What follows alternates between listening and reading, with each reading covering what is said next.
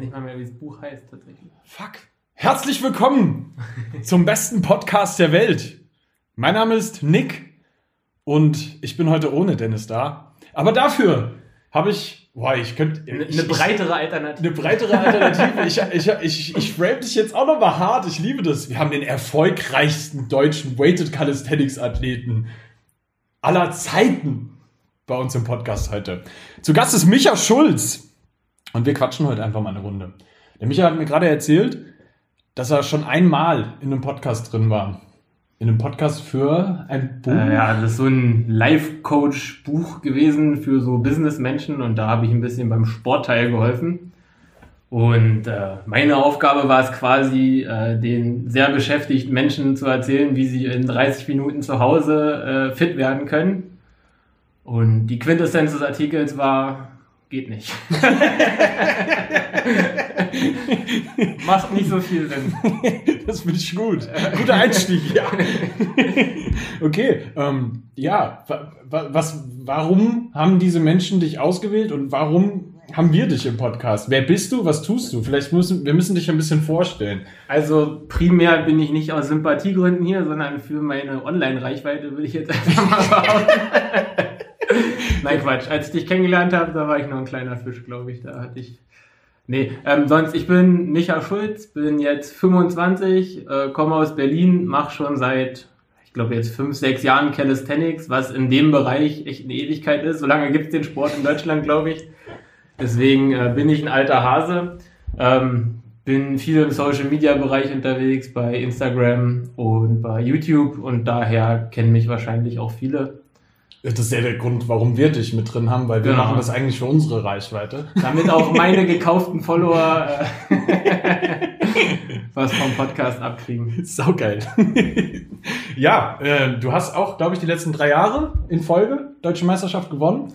Genau, genau. Und international eigentlich auch immer oben mit dabei. So. Mitgespielt, genau. Meistens tatsächlich noch im M-Rap-Bereich. Mhm.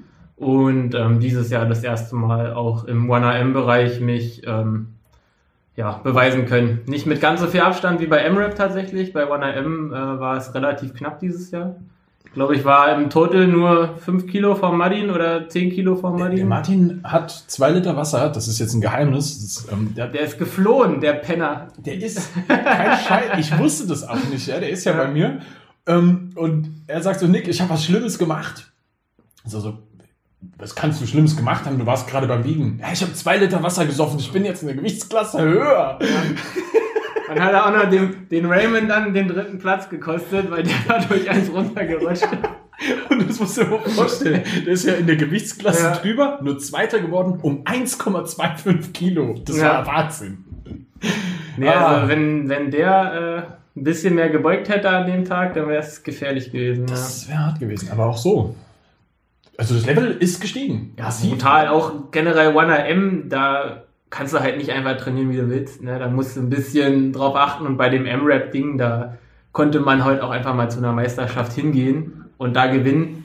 Das geht beim 1AM halt jetzt nicht mehr und dementsprechend ähm, wird sich das Level dort auch mehr nach oben orientieren, weil diese M-Rap, das waren mehr so Hobbymeisterschaften und jetzt wird es professioneller auf jeden Fall. Ja. Ist das und so, da merkt man es dann schon. Ist das so deine generelle Beobachtung? So, ich meine, wir haben es ja jetzt eben schon drin quasi gehabt, dass du ja jetzt quasi auch ein alter Hase bist. Hm. Und wie würdest du es so beurteilen? Wie hat sich das so entwickelt, was so diese Meisterschaften angeht?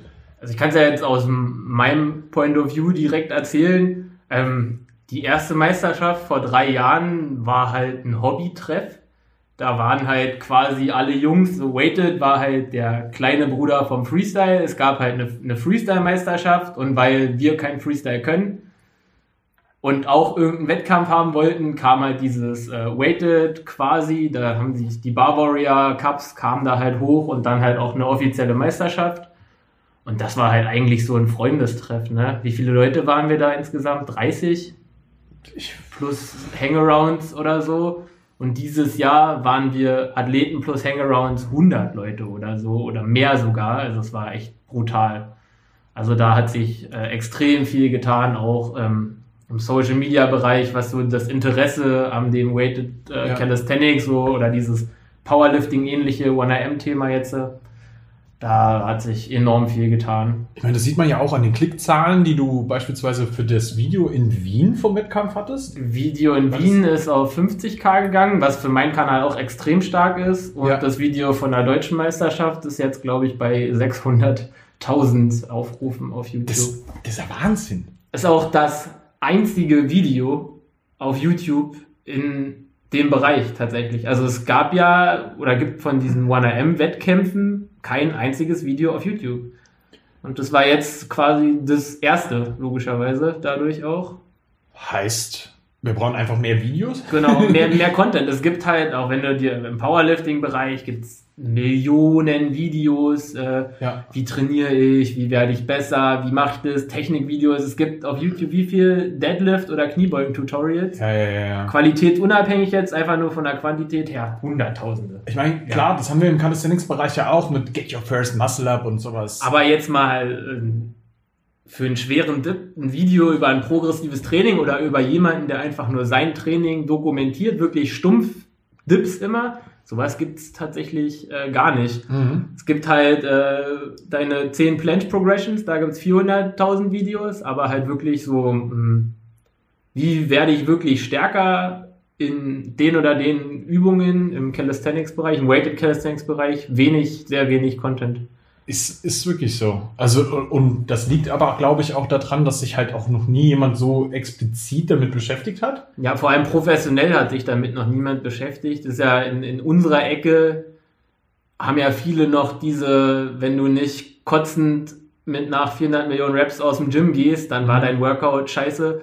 Und das funktioniert im M-Rap-Bereich erstaunlich gut tatsächlich, wenn man sich dort halt mit endlosem Volumen einfach aus dem Leben schießt. Aber im, im hohen Kraftbereich wirst du nach zwei, drei Wochen halt einfach mit der Leistung brutal einbrechen. Und äh, genau, das merkt man jetzt halt auch, dass sich die Leute für die Meisterschaften extrem früh anfangen vorzubereiten, weil du äh, mit so viel Gewicht einfach langsam Progress machst.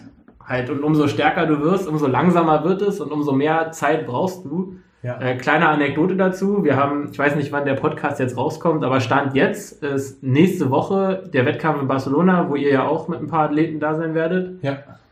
Und ich habe äh, relativ spät mich dazu entschlossen, da mitzumachen und habe jetzt äh, sechs, sieben Wochen gebraucht, um überhaupt erstmal wieder auf meine schon antrainierten Kraftwerte mich wieder hinzuarbeiten. Ja. Also sechs Wochen brauche ich alleine, um auf meinen Status quo an Strength zu kommen. Ja. Und da reden wir noch nicht von, ich bin stärker geworden, ich habe Progress gemacht, sondern einfach mein Körper so von der Mind-Muscle-Connection, von der Muskelaktivierung zu sagen, wir gehen jetzt wieder in diesen Kraftbereich, äh, du musst wieder diese Leistung konzentriert abrufen können. Allein dafür brauchst du zwei Monate fast, äh, um da wieder hinzukommen. Das ist halt ganz was anderes, als ähm, wenn du ein M-Rap-Set ballern musst oder Ja. so. Das Genau. Und da braucht man halt einfach viel Zeit. Tatsächlich. Ja.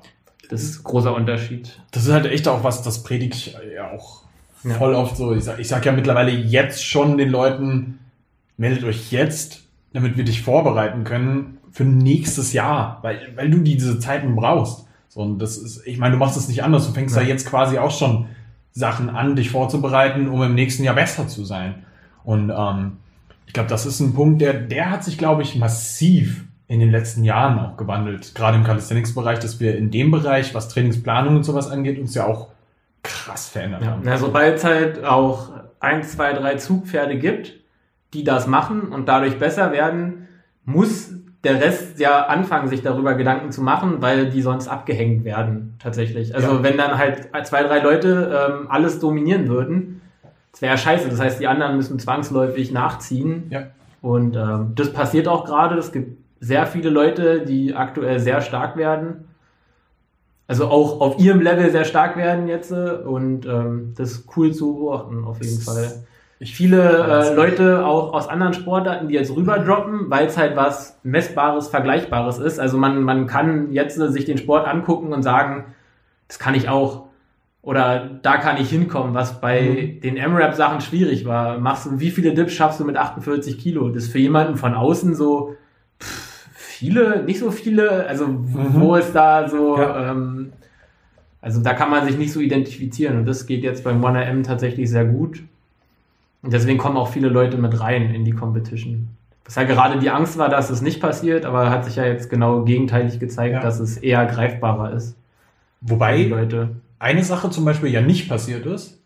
Und zwar die große Angst vor den bösen Powerliftern, die dann reinkommen und alles über einen Squat Ja. dominieren. Das ist ja Weil der, der 300 Kilo Squatter, der macht halt auch natürlich 300 Kilo Muscle Ups und 300 Kilo Dips und 300 Kilo Pull Ups. Und äh, gewinnt danach die CrossFit Games. Also nein, Quatsch, also kompletter Blödsinn. und es ist ja auch nicht so, dass es so viele Powerlifter gibt, die extrem stark sind. Und die Powerlifter, die extrem stark sind, die haben überhaupt keine Zeit, sich mit einer kleinen Calisthenics Competition.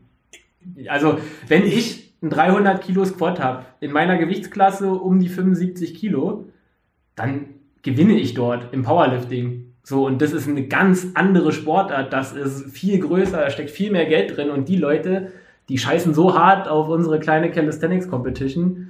Ähm, die, wenn ich 300 Kilo squatten kann, dann habe ich auch keine Zeit, Muscle-Ups und Pull-Ups zu trainieren. Also das ist einfach irrational. Es ist einfach komplett blöd, sich darüber Gedanken zu machen, dass da so einer ankommt. Und wenn der da ankommt und das macht und in allen anderen Kategorien trotzdem passabel abliefert, dann hat der Typ einfach gewonnen. er hat's verdient, oder? So, Jetzt mal ernsthaft. ja, deswegen. Wenn du 300 Kilo beugst, 120 dippst und meinetwegen Gibt 80 jemanden, der pulst, 300 Kilo beugt, der unter 120 Kilo wiegt? Der jetzt nicht äh, der chinesische rangezüchtete ähm, olympische Gewichtheber ist. Nein, das ist, Nein, das also ist halt so dieses Und wenn jemand 120 Kilo wiegt, dann kann der kein Muscle-Up, der gewertet wird. und, und wenn er ihn macht, dann finde ich es so Ja. geil, dass er sowas von verdient hat. Aber allein, wie soll er denn den Bauch über die Stange? Also, das funktioniert nicht. Und dann, dann, dann will ich sehen. Also, Ja, und, und dann feiere ich den auch. Und dann kriegt er so viele Klicks auf YouTube und überall, dass es für den Sport wieder so viel wert ist, dass äh, es sich gelohnt hat, dass der gewonnen hat. Ja.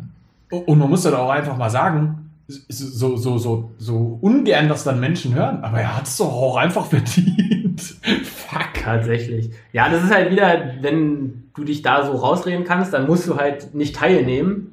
Weil ich habe ja eh keine Chance, wenn da jemand kommt und 300 Kilo beugt. Das ist ja diese Abwehrhaltung, um nicht mit einsteigen zu müssen. So lohnt sich ja gar nicht, ich kann ja eh nichts gewinnen. Da kommt ja jemand und beugt 300 Kilo. So halt, das ist es halt, ne? Dieses, oder ich finde Squat scheiße, weil dann kann ja jemand gewinnen, der mit 300 Kilo beugt. Dann brauche ich ja gar nicht erst anfangen zu trainieren. Immer irgendwie probieren die Leute, die eh keinen Bock haben, zu rechtfertigen, warum sie eh keinen Bock haben. Also die Leute, die es kritisieren, die würden ja eh nie mitmachen. Ja, es ist halt wirklich so. Und äh, also aus den Wettkampfteilnehmern selber hörst du sowas nicht. Da beschwert sich keine Sau. Es sind immer nur die Leute, die einen Grund suchen, warum sie sich nicht anstrengen wollen, um mitzumachen. So, das sind ja immer die, ich würde gewinnen, wenn. Ja, aber wenn, genau. Und deswegen gewinnst du auch nicht, weil du nicht mitmachst. Ja. so einfach ist es eigentlich halt, ne? Es tut weh, Aber du kannst halt auch nur gewinnen, wenn du teilnimmst. Und wenn du vorher tausend Excuses findest, dann. dann wird Ja. das nix. Geil. Und YouTube halt so, da gehst du halt auch nicht hin, um Leute zu loben. Also die meisten zumindest nicht, ne? Also, Ja, tatsächlich ist halt auch das einzige Portal, wo es einen Dislike-Button gibt. es stimmt. Tatsächlich, Stimmt ja. eigentlich, ne? Eigentlich verdammt Ist ein, negativ. ist ein Hater-Netzwerk, ja, YouTube. Stimmt. Ja, habe ich, hab ich noch nie so betrachtet, aber es stimmt. Ja. Zum Glück gibt es für diesen Podcast keine Dislikes. Vielleicht bekommen wir Dislikes nur deswegen oder es wird nicht geshared. Ja, ich lade den einfach auf YouTube hoch, damit ihr alle disliken könnt. Geil, geil haben wir so. Herrlich, okay. Ähm, ja, ne, neben, neben den ganzen Wettkämpfen ähm, und der Entwicklung da, es ist ja auch eine starke Entwicklung mittlerweile, dass die meisten, die relativ erfolgreich auch in dem Bereich Weighted Calisthenics trainieren, durchaus auch einen hybriden Ansatz haben. Das bedeutet für die meisten, die wirklich gut werden und sehr ambitioniert trainieren, die trainieren alle nicht mehr in, in Parks, sondern eigentlich alle in Fitnessstudios. Ja. Du ja auch. Ja, bei mir kam es ja sogar andersrum. Ich war ja einer von diesen McFit, äh, ich pump meinen Bizeps und meine Brust auf äh, Typen und bin dann erst ins Calisthenics gewechselt. Also meine Roots sind eh am Eisen sozusagen. Das heißt, ich habe noch nie nicht Hybrid trainiert, sozusagen. Also Ja. ich habe noch nie nur Bodyweight trainiert. Deswegen habe ich diese Bewegung quasi eh nie so in mir drin gehabt. Ähm, aber es ist auch tatsächlich einfach der sinnvollere Weg. Es gibt keinen Sprinter, der nur rennt. Ja. Also, das wäre ja, dann müsste ja, wenn ich Leichtathlet bin, dürfte ich ja und Sprint mache, 100, 200 Meter, dann dürfte ich ja fünfmal die Woche nichts anderes machen, als in verschiedenen Tempi die Strecke lang rennen. So, ist ja kompletter Blödsinn. Na klar wird der beugen, der wird äh, Agilitätstraining haben mit verschiedenen Geräten, mit verschiedenen Techniken, keine Ahnung. Also bei den Schwimmern genauso. Ich habe äh, im Freundeskreis auch ein paar Schwimmer im Leistungsbereich und die sind dreimal die Woche im Kraftraum. ja. Also das ist in jeder Sportart üblich und in jeder Sportart bekannt. Guck dir hier unseren tollen Weltmeisterfilm an. Äh, die Jungs, die Fußballer haben Krafttraining, ganz normal. Also, und da beschwert sich ja auch keiner. Das hat ja nichts mit dem Ball zu tun. das ist kein Fußball. Ja, Blödsinn. Und das ist halt im, im Calisthenics, äh, weiß ich nicht, woher das kommt. Ich kann es mir tatsächlich nicht erklären. Also warum äh, das in mittlerweile auch nicht mehr, aber vor zwei, drei Jahren, wenn du dich zurückerinnerst, da war das ja eine, Oh, eine Hand in die Hand genommen hast, da warst du raus. Also dann so dieses, ich habe es teilweise immer noch, ähm, ist einer der, der Top-Kommentare im Social-Media-Bereich ist, äh, did you build this body with calisthenics? Und das ist also dieses, wie, also, äh, was, was impliziert denn die Frage? Impliziert die jetzt, äh, wenn nicht, dann, oder, also, wollen die jetzt sagen, wenn du das im Fitnessstudio gemacht hast, na dann. So dieses, ach, okay, dann hätte ich es ja auch geschafft. So dieses, also, dann hätte ich ja einfach nur ins Studio gehen müssen, dann würde ich auch so aussehen. Aber wenn du es mit Calisthenics geschafft hast, Hut ab, äh, tolle Brust. So, weil ist ja schwer mit Calisthenics. So. Also ich verstehe halt immer nicht, was die Leute damit erreichen. Also, weil das ist doch ein Eigentor, wenn du deinen eigenen Sport damit relativierst, dass es beeindruckend ist, wenn damit jemand krass aussieht.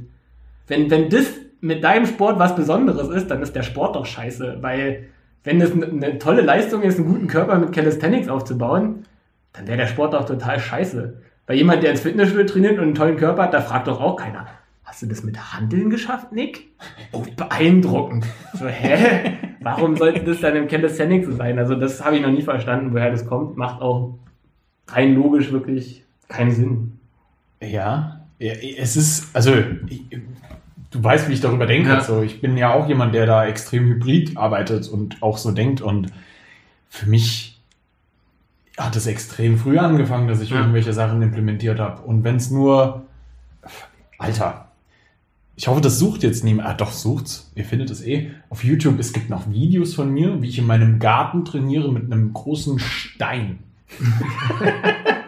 Oh, das ist ja dann Calisthenics, weil es ja draußen Ist- und kein Dach. Und it's fucking nature. It's fucking, es ist eigentlich Ja. Paleo. Stimmt, ja, noch besser. Aber, ähm, Wenn der Stein glutenfrei ist. Ja. oh, ja. Und vegan. Ah nee, das ist nicht, das ist nicht Paleo. Aber ja, also das ist so, so wo, wo fängt's an, wo hört's auf und wa- warum musst du dich minimieren, wenn du ein bestimmtes Ziel Ja. hast? So, das ist ja bei dir eigentlich auch so, dass du das ja auch viel machst, um in bestimmten Sachen auch einfach schlichtweg besser zu werden. Und, jetzt kommen wir zu einem ganz wichtigen Faktor, auch einfach gut auszusehen. Ja. Das ist auch, äh, hatten wir uns ja vorher drüber unterhalten, dass das sehr gerne kleingeredet wird von vielen Leuten, dass die sich. das nur für die Leistung.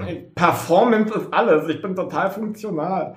Ja, aber du siehst scheiße aus, deine Brust ist flach, geh dich mal aufblasen. So, also. Und auf also der ich- anderen Seite sind das aber genau die gleichen Leute, die dich fragen, hast du das mit Calisthenics aufgebaut? Genau. Weil sie würden gerne so aussehen, aber sie legen halt nicht die Ja. Arbeit rein, die nötig wäre. Weil auch Real Talk von 99% der Leuten ist eine der hauptintrinsischen Motivationen, einen fitnessähnlichen Sport zu machen, besser auszusehen. Weil das sind, Prozent. wenn man jetzt mal von einem der Leitfiguren im Calisthenics, dieses Bar Brothers Movement, die Jungs zum Beispiel, die können skilltechnisch nichts. Von den Bar Brothers kann der, der Ivan kann ein bisschen Frontlever und dann können sie noch ein Muscle-Up ein bisschen. So, der Ivan kann krasse Muscle-Ups, aber die anderen, da geht's nur ums Pumpen und Ja. geil aussehen. Ja. Und da hat sich noch nie jemand liken beschwert. und klicken die wie bescheuert. Ähm, und dann hintenrum immer dieses, ja, aber die machen ja coole Push-Ups. So, weißt du, da geht's ja nicht ums Bodybuilding, da geht's ja nicht ums geil Aussehen, sondern um, um coole Push-Ups und äh, komische Skullcrusher Pull-Ups. Also ja cool, sieht ja cool aus. Deswegen ist was anderes. Ja, ja, so und ähm, da wird sich dann halt gerne drum rumgeredet, aber im Endeffekt geht's eigentlich fast allen Leuten, was ja auch logisch ist. Also es gibt ja keinen Grund, nicht geil aussehen zu wollen. Und was jetzt geil ist, kann natürlich jeder für sich festlegen. Der eine mag es ein bisschen breiter, der andere ein bisschen agiler oder so, weißt du? Ist ja völlig in Ordnung. Also dünn. Und ähm, ja, und, aber es ist halt nun mal die Hauptmotivation. Da kann mir, können sie mir noch so erzählen, was sie wollen. Da gibt's echt sehr, sehr wenige, ähm, die wirklich den Performance-Charakter leben. Und ähm, die sehen meistens aber auch gut aus, deswegen brauchen die äh, sich darüber auch keine Die haben Gedanken auch keine Probleme damit. Genau. Genau. das ist ja halt auch wieder der Punkt. Ah, herrlich. Ähm, in den Programmen, die du hast, Hm? sind die teilweise hybrid? Alle. Alle tatsächlich. Also es ist ja ähm, angefangen, die haben sich ja entwickelt, die entwickeln sich auch immer weiter, weil nach einem Dreivierteljahr guckst du zurück auf deine Programme und denkst dir immer, ah, hm, weil du dann selber gerade wieder anders trainierst und Weil du ähm, dich ja auch weiterentwickelst genau. über die Jahre. und ein Programm ja nun mal einen sehr, sehr steifen Rahmen hat. Ähm, und angefangen hat das damals mit einem Word-Dokument, das hieß Weighted Routines. Das war ein Dokument mit, mit ähm, zehn Trainings, die wir damals zusammen als Gruppe im Poststadion immer gemacht hat. Auch so mit so äh, Push-Up-Drop-Sätzen und so, so zehn Diamond-Push-Ups, zehn breite Push-Ups, zehn Clap-Push-Ups, halt so ein Scheiß. Äh, Aber, aber Reiz wurde gesetzt und es hat funktioniert. Genau, und dann halt noch ein bisschen Weighted dazu und mittlerweile dann kam das ein bisschen besser. Dann gab es in der dritten Version schon das erste Mal eine richtige Periodisierung, dass du auf irgendwas hingearbeitet hast. Und ähm, dann gab es so ein paar anpassbare Sachen und so entwickelt sich das immer weiter. Aber tatsächlich waren alle Programme äh, hybrid. Also Geil. jedes Programm hatte mindestens an einer Stelle einen Curl. Ist Was ja der. Inbegriff von Hybrid ist. Das ist, glaube ich, so definiert tatsächlich. der Curl. Nee. Also wie gesagt, dadurch, dass meine Roots auch im Fitnessstudio sind, ist mein ähm, Trainingsplanungsansatz schon immer äh, sehr, sehr ähm, boah, Bodybuilding orientiert klingt total bescheuert, aber du weißt, was ich meine. Also Ja, ja. Ähm, Körpergruppen, Splits orientiert. Das, das Problem Genau. bei, den, bei diesem Bodybuilding ist ja immer so, dieses Wort ist für viele Leute so negativ behaftet. Aber Ja. am Ende, es ist darauf ausgelegt, dass der Mensch, der dieses Programm anwendet. Muskeln aufbaut. Ja, weil Bodybuilding wird ja immer benutzt, um Kraftsport zu beschreiben. Aber Bodybuilding ist ja nur eine ganz kleine Ecke. Also ist es eine Art, den Kraftsport auszuleben. Ja, Um's mal, äh, ja, 100%. Genau, Und daneben gibt es dann Strongman, genau. Ol- Olympic Weightlifting, Powerlifting. Ja, aber du kannst halt auch, du kannst halt 50 Jahre ein Bodybuilder trainieren und trotzdem scheiße aussehen, dann bist du aber kein Bodybuilder. Also, genau. und deswegen trainierst du dann auch kein Bodybuilding, sondern Fitness. Ja, Genau, und du ähm, machst ein bisschen Kraftsport. Ja, und diesen Ansatz, äh, dadurch, dass ich davon komme, das heißt dieses klassische zum Beispiel Push-Pull-Beine, ich äh, splitte mein Training auf in ein paar Hauptübungen für den Rücken, äh, gehe dann über in kleinere Muskelgruppen, äh, wie die hintere Schulter und zum Ende dann noch ein bisschen Bizeps. Das, äh, diese Art von Training, die halt ja eigentlich üblich ist im Fitnessstudio, ähm, die habe ich dann einfach eins zu eins aus Calisthenics äh, übertragen. Das heißt, aus einem Lat-Pull wurde ein Klimmzug, äh, aus dem Ruderzug wurde ein Inverted Row oder ein Takt Front Lever Pull-Up. Ähm, aus einem Pullover wurde einfach ein Front Lever Race und aus einem Hantel Curl wurde dann halt einfach ein Ring Curl oder ein Pelikan Curl. Also im Endeffekt habe ich eigentlich, auch so habe ich auch jahrelang trainiert, als ich diese Outdoor-Zeit hatte, habe ich einfach eins zu eins meinen alten Gymplan in einer Calisthenics-Variante trainiert Und es funktioniert ja auch, weil am Ende. das System das gleiche ist und dem Muskel, hatten wir vorhin auch drüber gesprochen, dem ist es scheißegal, woher jetzt äh, die mechanische Last kommt. ja, der, der hat keine Augen, der sieht gar Ja. nicht, ob das jetzt ein Ring ist oder eine Kurzhantel. Genau. Der hat einen Reiz, den er bekommt und das war's. Und ähm, ja, deswegen, äh, eigentlich kann man es eins zu eins übernehmen und so sind auch äh, die meisten Programme tatsächlich gestaltet. Mhm. Sie sind sehr an diesem Schema orientiert Wo Genau. würdest du sagen, also du hast drei verschiedene? Drei aktuell. Einmal King of Weighted. Es gibt einmal Road to Weighted, das ist so das Einsteigerprogramm, da äh, Macht wenn Sinn. du jetzt, äh, du kannst zwei, drei Klimmzüge und äh, willst in einen Bereich kommen, wo es für dich sinnvoll ist, ähm, Zusatzgewichte ähm, zu benutzen. Das heißt, du hast eine Basic, dass du äh, so acht bis zwölf, die Zahl ist jetzt äh, in den Raum geworfen, äh, Dips und Pull-ups über mehrere Set äh, konstant trainieren kannst. Wo es dann für dich Sinn macht, die Übung zu beladen. Und da soll dich das Programm hinbringen Mhm. oder näher ranbringen, ne? je nachdem, äh, wie dein Ausgangslevel ist und wie talentiert du bist. Dann gibt's äh, King of Weighted. Das ist ähm, auch sehr, sehr simpel gestaltet. Das ist ein Volumenblock und ein Intensitätsblock. Mhm. Ähm, und Im ersten wird einfach komplett viele Wiederholungen geballert, also so äh, weighted über vier Sätze, Zwölfer-Serien. Mhm. Ähm, weswegen das auch mein Topseller quasi, weil es halt funktioniert, weil die meisten Leute tatsächlich ähm, immer denken, dass sie sehr viel trainieren. Aber äh, dann, wenn sie wirklich mal viel trainieren, dann werden die halt breiter.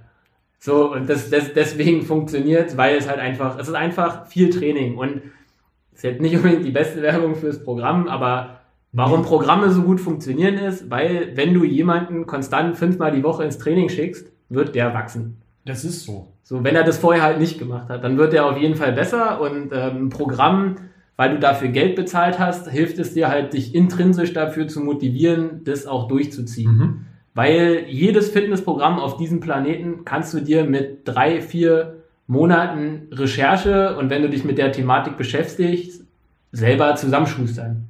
Da sind, äh, gibt es keine geheimen Übungen, keine geheimen Techniken in diesem Programm, Das sondern Wissen ist da draußen. die geben dir einfach äh, ja, eine Abkürzung des Wissens quasi äh, in kompakter Form geliefert.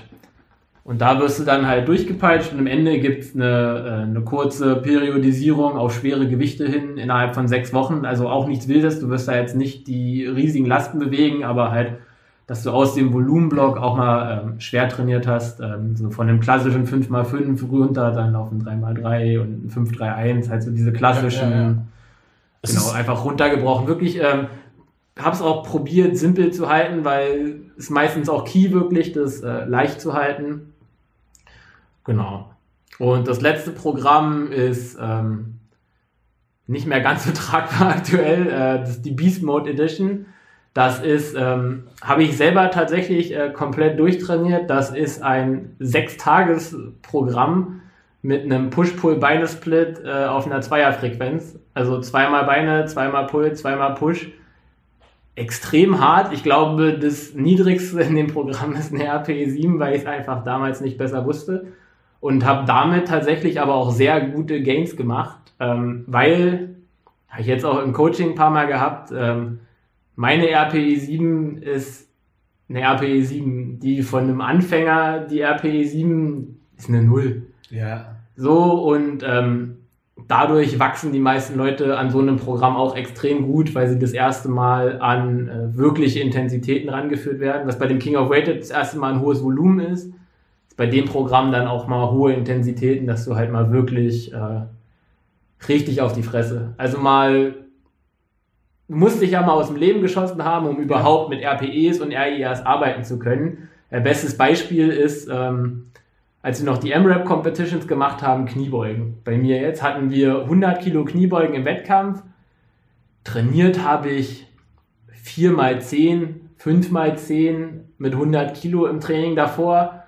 Ich war am Arsch nach dem ersten Satz. 5 mal 10, das, boah, oder 10 Reps generell mit 100 Kilo war so schwer. Und äh, hätte ich jetzt äh, auf oder da im Training auf dem RIA 2 gesetzt, vielleicht Mhm. vom, von der Einstellung her, und dann stellst du dich im Wettkampf dahin und beugst das 32 Mal was bei mir. Und das heißt, mein RIR 0, rein theoretisch, mit der richtigen Herangehensweise, sind 32 Reps mit 100 Kilo. Und das muss man erfahren haben. Und da hilft einem halt wieder so eine Vorlage, wie zum Beispiel ein Programm oder ein Trainer, äh, Ja. der dich halt einmal in diesen Grenzbereich reintreibt. Ähm, weil das ist tatsächlich sehr schwer, den alleine zu erreichen. Dann brauchst du entweder eine Atmosphäre wie ein Wettkampf oder ein Trainer oder irgendein Dokument, wo das drinsteht, Oder eine, mach das jetzt. äh, oder eine Gruppe. oder eine Gruppe, also irgendwas muss dich da, Ja. da reintreiben.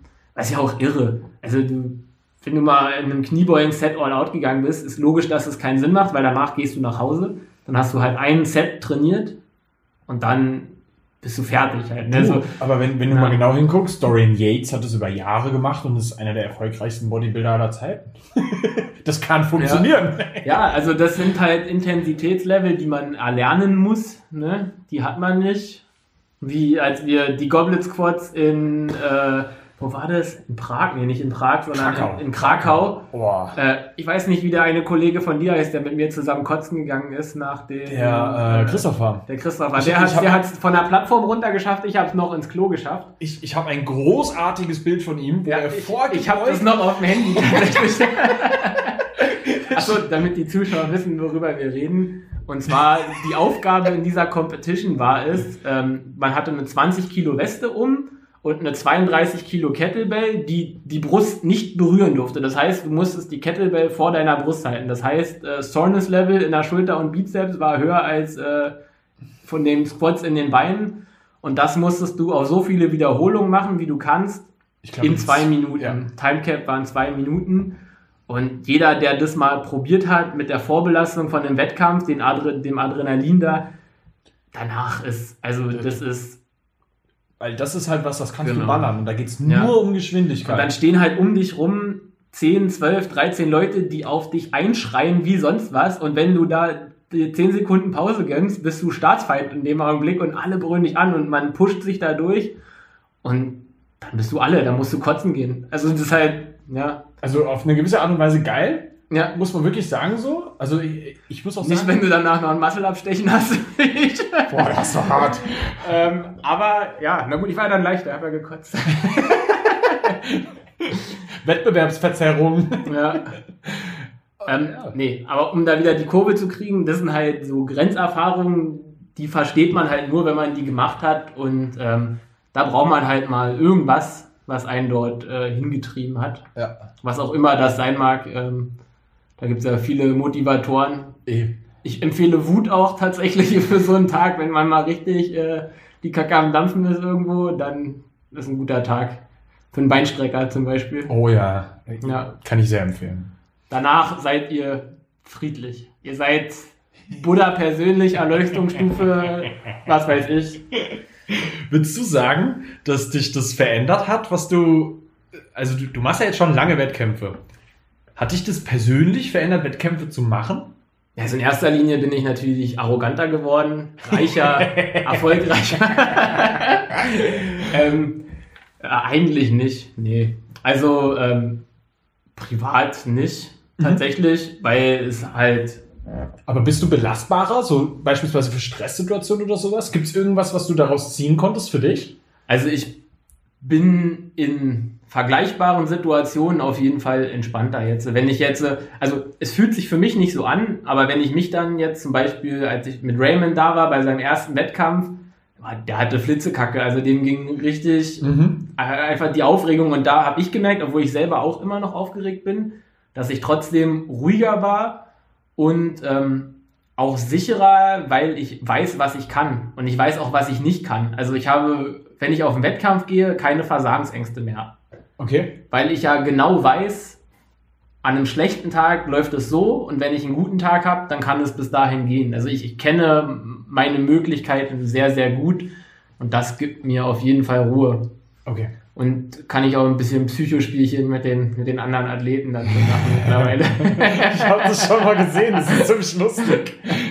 genau, und einfach so, ja, ist auch in jedem Wettkampf so, die anderen Jungs ein bisschen verunsichern manchmal und so, ja, ja, das macht mir schon Spaß. Es ist so gemein das auch immer klingt, aber es gehört halt auch dazu. Na klar, das, hat, das haben die damals mit mir ja nicht anders gemacht. Ne? Ja. Der war auch, der hier, der, der beugt ja 200 Kilo. Natürlich nicht, aber mir ging voll die Muffe, wenn ich das dann gewusst habe. So, oh Mann, ich muss liefern jetzt so und so. Und das nimmt man sich dann als alter Hase äh, schon mal raus, dann die Jungs ein bisschen. Weil im Endeffekt geht es ja auch nur darum, bei denen mehr rauszukitzeln. Du willst die ja nicht wirklich fertig machen. Nee, also das ist mir auch was, was, was mir krass aufgefallen ist, auch gerade bei dir, dass du ja auch jemand bist, du stehst auch ein bisschen auf diese Competition. Ich bin tatsächlich eine Competition-Sau. Also ich bin auch an schlechten Tagen auf Competitions immer besser. Also es gibt ja viele, die im Training stärker sind. Das ist echt auch ein Großteil tatsächlich. Aber ähm, was ich vorhin meinte, ich bin zum Beispiel jemand, der im Training sehr selten aus seiner Komfortzone rausgeht. Also ich trainiere sehr, sehr konservativ, bin eigentlich selten wirklich, dass ich richtig mal äh, da ähm, mit 100% trainiere, eigentlich fast nie. Auch wenn ich denke, es ist 100%, im Wettkampf sehe ich dann zwar nicht ansatzweise 100%. Mhm.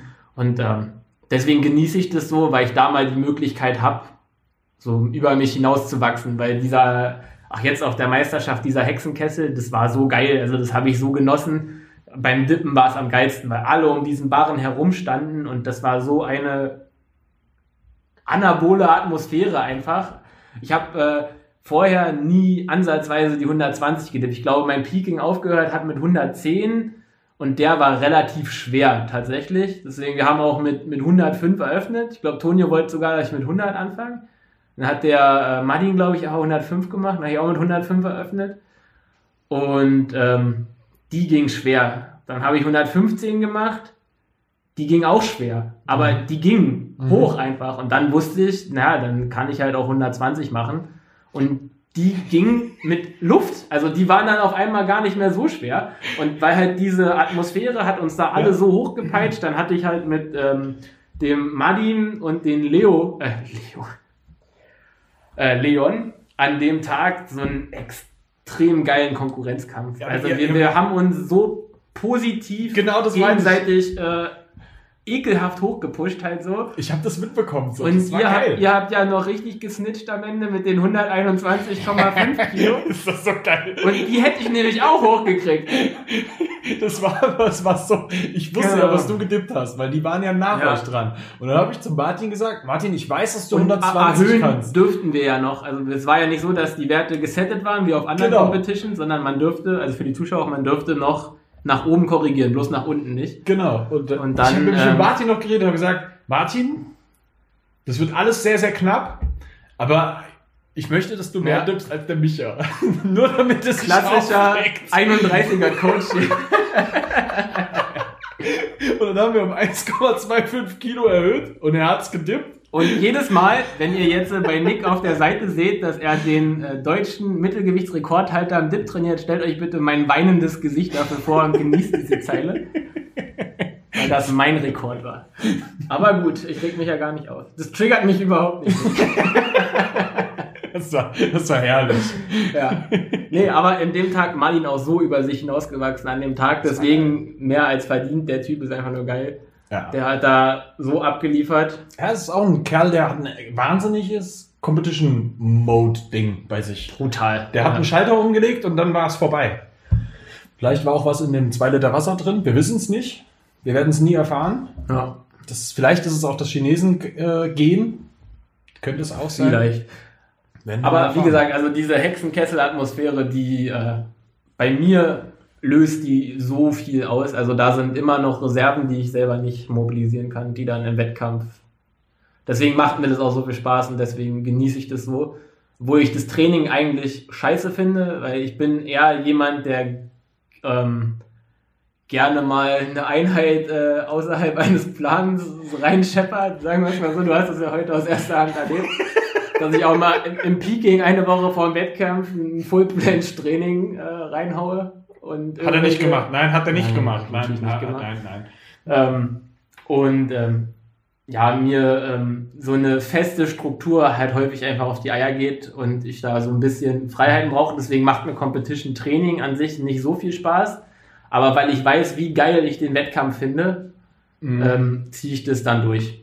Ja. Ich brauche dann danach auch meine zwei, drei, vier Spielwochen wieder, ja. wo ich dann halt mal auch so ohne Ziel einfach mal drauf los Müll mache, also wirklich komplett unkontrolliert einfach mich auslebe und dann kommt aber auch relativ schnell wieder ein Alltag, wo man dann auf irgendwas hinarbeitet, weil auch ich habe nur begrenzt Zeit und möchte die dann halt auch nicht verschwenden, indem ich wirklich nur äh, frei Schnauze da ja. rumpimmel. Genau. Also Leute, nicht zu lange rumpimmeln, ist auch mal cool, aber danach ein bisschen Struktur, ein bisschen Ziel Kann ich jedem nur empfehlen. halt einfach, dass man irgendwas hat, wo man hinarbeitet. Ob Ja. das jetzt ein 44er Ast ist oder eine stabile Kniebeuge, ist scheißegal, aber irgendwas sollte man haben tatsächlich, Ja. äh, woran man sich orientiert, dass du einen Leitfaden hast. Du musst ja irgendwie messen können, ob du dem Ziel näher kommst. Und wenn du keins hast, dann weißt du ja auch nicht, ob du besser wirst. Irgendwie. Also man braucht ja irgendwas, wo man äh, Mach's messbar. Genau. Das Ja, geil. sollte, würde ich jedem ans Herz legen. Und deswegen auch Wettkämpfe ähm, fürs Training einfach Gold wert, weil du das mit einem Datum hast. Also du hast schwarz auf weiß was, wo du, wo du fertig sein musst, in Anführungsstrichen.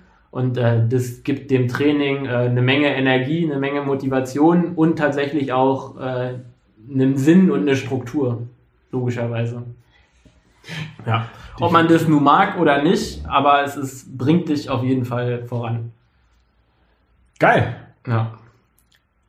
Wir sind jetzt bei knapp 40 Minuten. Ist das zu lang für einen Das, Podcast? das, das ist perfekt. Das ist perfekt. Das ist absolut perfekt. In Rage geredet. Ja, aber geil. Also mir hat's mega gefallen. Ähm, hast du noch irgendwelche Schlussworte, die du loswerden willst? Ein, ein Rage oder ein bisschen Liebe? Ähm, Bizeps Curls über Bein Curls. Definitiv. 100 Prozent. Okay.